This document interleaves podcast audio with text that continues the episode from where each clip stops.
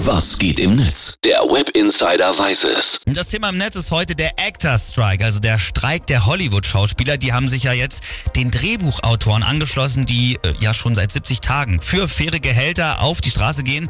Und ganz konkret muss da geklärt werden, wie die Autoren und Schauspieler beteiligt werden, wenn Serien und Filme halt nochmal auf den Streaming-Plattformen richtig groß abräumen. Und auch wie mit künstlicher Intelligenz umgegangen wird, die ja mittlerweile zum Beispiel auch die Stimmen der Schauspieler nachmachen kann.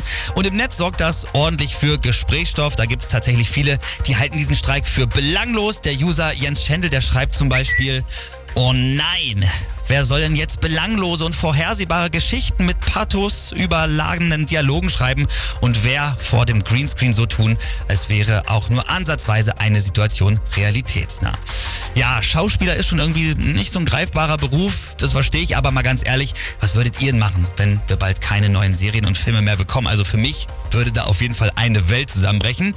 Ja, und um den, um den Streik hier noch ein bisschen mehr zu verstehen, gucken wir uns mal den Tweet von Caroline an, so heißt die Userin. Die schreibt nämlich, als Mitglied der Schauspielergewerkschaft SAG-AFTRA, so heißt die, muss man zum Beispiel mindestens 26.000 Dollar im Jahr verdienen, um sich für eine Krankenversicherung zu qualifizieren. Und fast 90 Prozent der Schauspieler schaffen das nicht. Das muss man sich mal auf der Zunge zergehen lassen.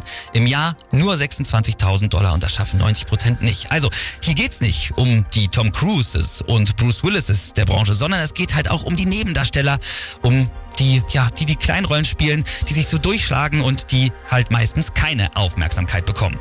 Und das Ganze ist auch total mit Emotionen aufgeladen. Das zeigt zum Beispiel die Rede der Gewerkschaftsführerin Fran Drescher. Wir hören mal rein. I am shocked by the way the people that we have been in business with are treating us.